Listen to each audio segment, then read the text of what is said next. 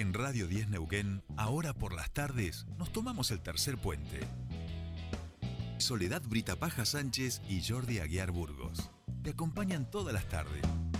De 15 a 17.30. Información, análisis, entrevistas, música en vivo y columnistas de todos los colores y sabores. Subite al tercer puente. Con Jordi y Sole.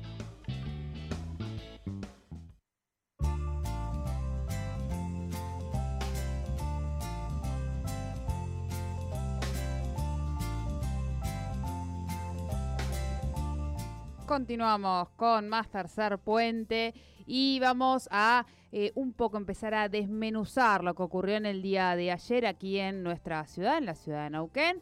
En relación, saben que renovamos la mitad del Consejo Deliberante, pero votamos por primera vez, es, algo histórico, en un referéndum popular para decidir si actualizar o no actualizar la Carta Orgánica que en nuestro caso tiene 27 años entre que se confeccionó y demás, 27 años si no me equivoco. Queremos hablar sobre esto, sobre la respuesta de la ciudadanía que dijo sí, sí con el 60 y ahora no recuerdo, el 66% eh, de, de los votos ha dicho que sí a esta actualización y queremos hablar sobre ello con el asesor de la Municipalidad de Neuquén, Juan Pablo Presoli, que ya está en comunicación con nosotros. Bienvenido a Tercer Puente, Jordi Sole te saludan.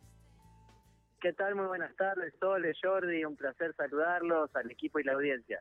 Muchas gracias por, por atendernos, Juanpi. Bueno, decíamos recién, ¿no? Eh, la ciudadanía finalmente dijo sí, había ciertas dudas, ¿no? En relación a si la ciudadanía estaba al tanto de esta situación.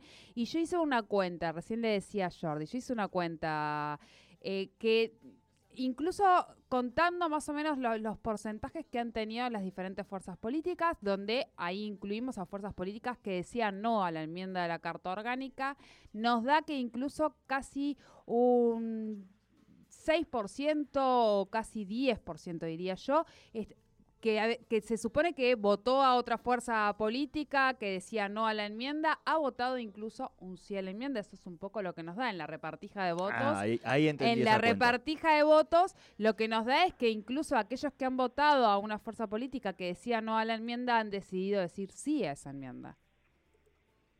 Sí, coincido. En realidad, Sole, lo importante es que ayer tuvimos esta jornada histórica, por primera vez un referéndum popular, como decías al comienzo, en los 117 años de nuestra ciudad, la ciudadanía expresándose en forma directa, la expresión de la democracia más genuina, que fue el voto por el sí o por el no a esta modernización de nuestra Carta Orgánica, un contundente 66%, que es lo mismo que decir 2 a 1, o sea, 66 a 34, 100.000 mujeres y hombres de Neuquén que, prácticamente que apoyaron el sí. Y lo principal es que cuando uno empieza a desmenuzar eh, el resultado, por un lado es una alta participación, estamos hablando de que es un 66% de un 70% del padrón en condiciones de emitir el sufragio, y una particularidad, hay menos votos en blanco en la categoría enmienda que en la categoría concejales. Y esto lo destaco porque cuando se decía que la ciudadanía no sabía, que de pronto, en realidad es lógico que ciertas expectativas se despierte cuando estamos frente a una primera experiencia, pero lo concreto es que evidentemente hubo más personas decididas por el sí o por el no, pero involucradas con la decisión de la enmienda que por el contrario con la categoría concejales y concejalas, que es una categoría ampliamente conocida y con la cual todos están familiarizados por la cantidad de años que hace que seleccionamos eh, esas, esas candidaturas, ¿no? Así que me parece muy valioso lo que ocurrió ayer.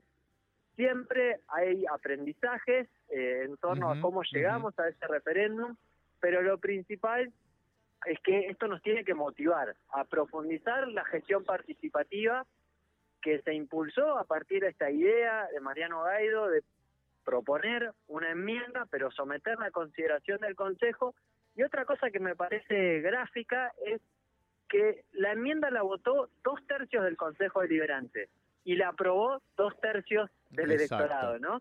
Entonces, eh, también es valioso eh, en ese sentido decir, bueno, la ciudadanía nos ha demostrado que está involucrada, que se quiere expresar y que eran temas que evidentemente en la sociedad civil están debatidos y están madurados como la paridad de género y el derecho de las mujeres, los derechos de las personas con discapacidad, la simplificación y la modernización de los sistemas electorales para que las minorías tengan más chances de ingresar al Consejo Deliberante y otros ajustes en el diseño institucional de la municipalidad que nos permitirán un mejor funcionamiento y una llegada más rápida con respuestas reclamadas. Claro. Juanpi, en ese sentido preguntarte, ¿cómo serían ahora los, los tiempos y pasos para que esto empiece a, tener un, impacto? ¿Sería a partir de la siguiente elección, vamos a decir? Claro, concretamente la enmienda a la Carta Orgánica entra en vigencia inmediatamente después de aprobada por el pueblo. Así lo establece la propia Carta Orgánica en el artículo 175. Nosotros con el resultado de ayer ya sabemos que está ampliamente aprobada y validada por el pueblo lo que se va a esperar es el escrutinio definitivo, que ya la Junta Electoral anunció que lo estará realizando en el término de esta semana y que espera hacia la semana que viene tenerlo finalizado. No hay impugnación alguna a la elección de ayer, no hay prácticamente votos recurridos. Tenemos un instrumento de votación como la boleta única electrónica que además de ser sumamente ágil, habilitado y, fortalecido en términos de protocolo sanitario para su implementación, pero también es sumamente transparente y no deja ninguna duda, ninguna fuerza política impugnó los resultados de ayer, así que ni bien tengamos el escrutinio definitivo, entra en vigencia la moderna carta orgánica que se votó ayer y como bien decía Jordi, en lo que hace a su aplicación en el sistema electoral, que es uno de los aspectos eh, modificados, en la próxima elección del 2023 se van a elegir como mínimo 18 bancas y digo como mínimo porque recuerden que el año que viene tenemos un censo, previsto, un censo nacional que podría significar el incremento de bancas, pero digo, como mínimo en el 2023 se van a renovar todas las bancas y esto evidentemente va a significar para las expresiones minoritarias, para los partidos más chicos, la posibilidad de eh, llegar al Consejo y con eso tener una representación más genuina en el Consejo de lo que es la diversidad y pluralidad de nuestra comunidad. Claro, claro.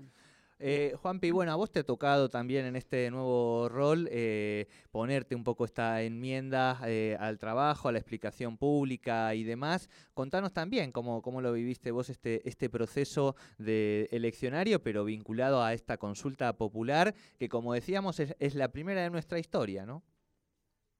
Sí, realmente con muchísimo entusiasmo, con, pasión. Eh, yo disfruto eh, lo que es las expresiones democráticas, los debates, el intercambio de ideas. Valoro profundamente también quienes con honestidad intelectual se pronunciaron por el no y establecieron sus argumentos. Eh, y creo que eso es lo más rico que podemos tener, encauzar nuestras diferencias, nuestras opiniones para ir hacia acuerdos básicos que nos enriquecen. Entonces, lo que surgió de esta enmienda es sumamente valioso. Tenemos un sistema electoral hoy nuevamente validado y legitimado por la ciudadanía. Son maduraciones que no comenzaron ayer, sino que son, como decía Sole al principio, casi 30 años de tránsito de nuestra Carta Orgánica, lo cual demuestra que es muy buena, porque si en 30 años eh, no fue necesario modificarla es porque evidentemente estaba muy bien realizada, pero en esos 30 años la sociedad cambió, nuestras relaciones humanas cambian y es lógico también que las normas se actualicen y se modernicen. Tal cual, tal cual. Eh, Juan Pablo, en relación a, aquellas cuestiones que quedaron pendientes como decisión de la justicia, ¿eso qué implicancia puede tener eh, a, futuro esperando a que terminen de decidir, no? Porque eh, creo que, quedaba pendiente una decisión última de la justicia. Sí, en primer lugar, eh, hubo dirigentes políticos que iniciaron una acción de inconstitucionalidad y pretendieron, mediante una medida cautelar, suspender el referéndum o la consulta pública. Esa medida cautelar fue rechazada por el Tribunal Superior de Justicia y ahora queda que se resuelva el fondo de la cuestión, que es la inconstitucionalidad alegada por los presentantes respecto de la ordenanza de enmienda, hoy ordenanza de enmienda a su vez votada por dos tercios del pueblo, eh, obviamente el tribunal se pronunciará sobre el fondo, nosotros estamos sumamente tranquilos porque siempre hemos sostenido que el Consejo Deliberante, como lo dice la Carta Orgánica, es el intérprete de la propia Carta Orgánica y eligió luego espacios abiertos de consulta cuál era el camino, si la enmienda o la reforma, eligió la enmienda, y a su vez ayer el pueblo, que es el que tiene y ostenta el poder constituyente, ayer le dijo con más de dos tercios sí a esa enmienda. Entonces, la verdad que estamos sumamente tranquilos respecto a la constitucionalidad y en relación a tu pregunta, Sole, eh, la ordenanza va a entrar en vigencia ni bien eh, tengamos el escrutinio definitivo. O sea, el curso de la acción judicial no suspende ni afecta en lo más mínimo la entrada en vigencia de, de la enmienda, salvo, solo salvo que eh, en un eventual fallo se, declarara la inconstitucionalidad, en cuyo caso sí, bueno, ahí no perdería vigencia, ¿no? Pero en el mientras tanto sigue su curso porque es una norma que ha cumplido todos los procedimientos constitucionales y también los democráticos a partir de lo ocurrido ayer.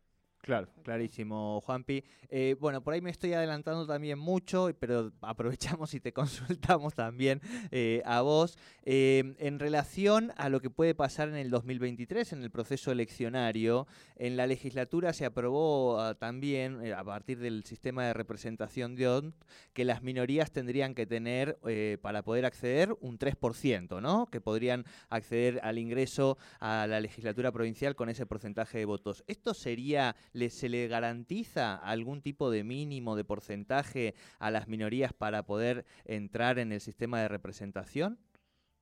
Es exactamente el mismo, Jordi. Resulta de aplicación por constitución de la provincia y por carta orgánica municipal. Resulta de aplicación a Neuquén.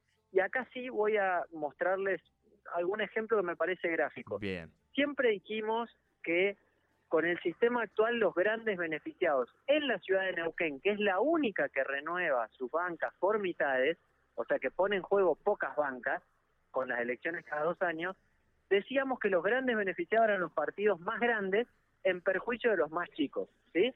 Entonces, fíjense lo que ocurrió ayer. Ayer quedaron fuera del Consejo Deliberante algunos partidos con histórica representación, como por ejemplo Libres del Sur o la propia democracia cristiana.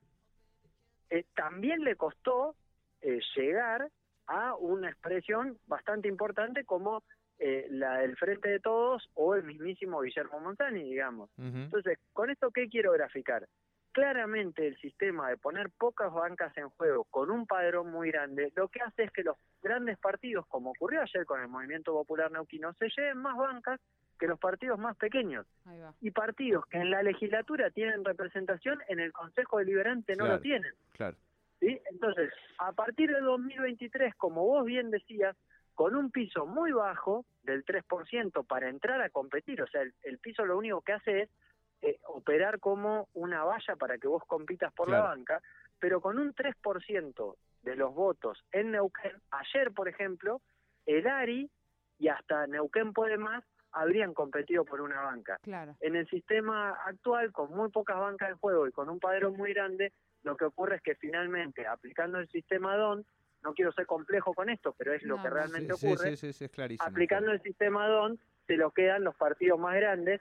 Y fíjense lo que ocurrió en el 2015. En el 2015, cuando compitieron Horacio Quiroga y Pablo Bongiovanni, se pusieron en juego nueve bancas y el movimiento popular neuquino y las fuerzas políticas que acompañaban a Pechi se llevaron ocho de las nueve bancas en juego. Entonces, más gráfico que esto y más distinto de lo que ocurre en la legislatura, imposible. Bien, bien. Bueno, Juanpi, como siempre, clarísimo y, bueno, nos, has traído luz, te, hemos adelantado en un montón de temas, pero, más allá aprovechamos. aprovechamos nosotros. Muchas gracias. No, muchas gracias a ustedes. Me parece que, está bueno, está bueno que podamos difundirlo, está bueno que sepamos con la suficiente previsibilidad y anticipación todos los partidos políticos cómo vamos a competir dentro de dos años, ¿no? Y esto lo destaco porque muchas veces estamos acostumbrados que a nivel nacional los partidos eh, tratan de cambiar las reglas de juego sobre la marcha y ver si el, al oficialismo de turno puede tocar alguna regla que le convenga. Y acá las reglas se establecieron con la anticipación suficiente para que todos compitamos en igualdad de condiciones en el 2023 y eso también creo que es un valor de Neuquén. Lo mismo había ocurrido cuando hicimos la reforma electoral en el 2016 de la provincia, que se puso en práctica en el 2019 y creo que nos tenemos que acostumbrar a eso. Siempre los sistemas electorales es bueno ayornarlos y modernizarlos, pero también con anticipación para que todos conozcamos las reglas y podamos adaptarnos y competir en igualdad. Así que muchas gracias a ustedes y, que tengan linda tarde. Igualmente. Juan Pablo Presoli, asesor de la Municipalidad de Neuquén, sobre la enmienda de la Carta Orgánica.